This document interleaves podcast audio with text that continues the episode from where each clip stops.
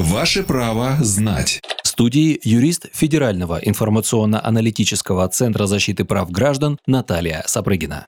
Наталья, что делать, если мастерская или магазин затянули сроки ремонта?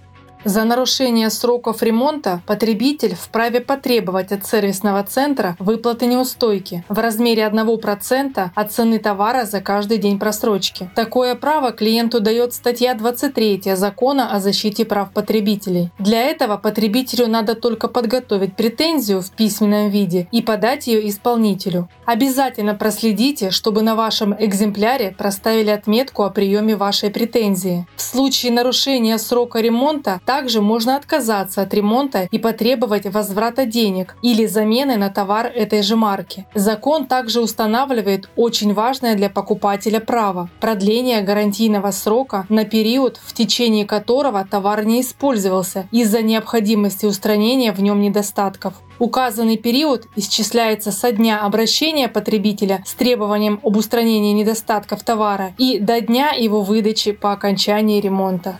Правовую справку дала юрист Федерального информационно-аналитического центра защиты прав граждан Наталья Сапрыгина.